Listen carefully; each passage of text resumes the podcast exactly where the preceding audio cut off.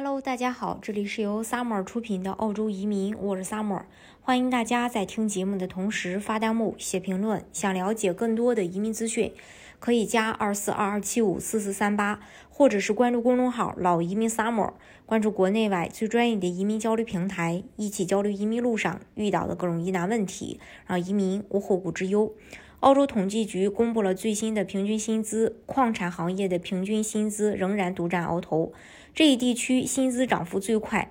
澳洲每年都会更新很多与工资有关的数字，最新公布的就是澳洲全职工作者平均的薪资。澳洲统计局昨天公布的呃 UZ 新数据，在不包括奖金和加班费在内，澳洲全职工作者的平均年薪是九万零九百一十七澳币。如果在澳洲全职工作，收入要达到接近九万一才能勉强，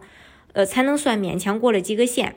好像很多人都拖了平均工资的后腿儿。如果算上奖金和加班费的话，澳洲全职员工的收入又会有大有不同。根据统计，全职员工的年薪加上奖金和加班费的话，为九万四千两百六十澳元。除了公布平均薪资之外，澳洲统计局还公布了另一组数据，那就是工资涨幅和通货膨胀率上涨的对比。目前，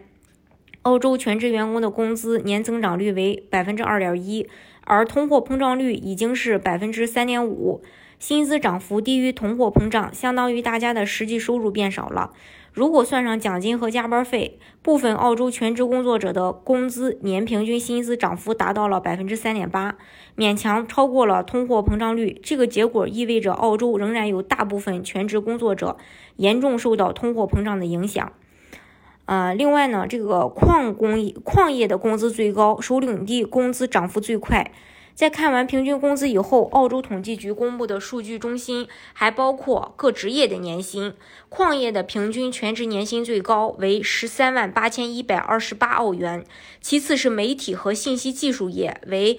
十十一万三千两百七十六澳元，这两大行业的工资涨幅达到了百分之七点一。金融和保险行业的年薪达到了十一万零四十二澳元。专业和技术服务行业，包括律师、会计师、建筑师和工程师等职业的年薪，一般有十万六千六百七十三澳元。公务员和警察的平均工资为九万八千三百二十六澳元，零售业从业者的年薪为六万八千三百四十九澳元，远低于卫生和社会救助行业的平均八万七千九百五十三澳元，但高于住宿和餐饮业的六万三千三百七十七澳元。至于各地薪资收入数据，首都领地的薪资涨幅最高，达到了百分之四点八，平均工资为十万两千八百八十二澳元。这也代表了政客们仍然是高收入群体。塔州上班族的工资增长了百分之三点六，达到了八万零一百六十八澳元。昆州的工资增长了百分之三点五，达到了八万六千六百三十七澳元。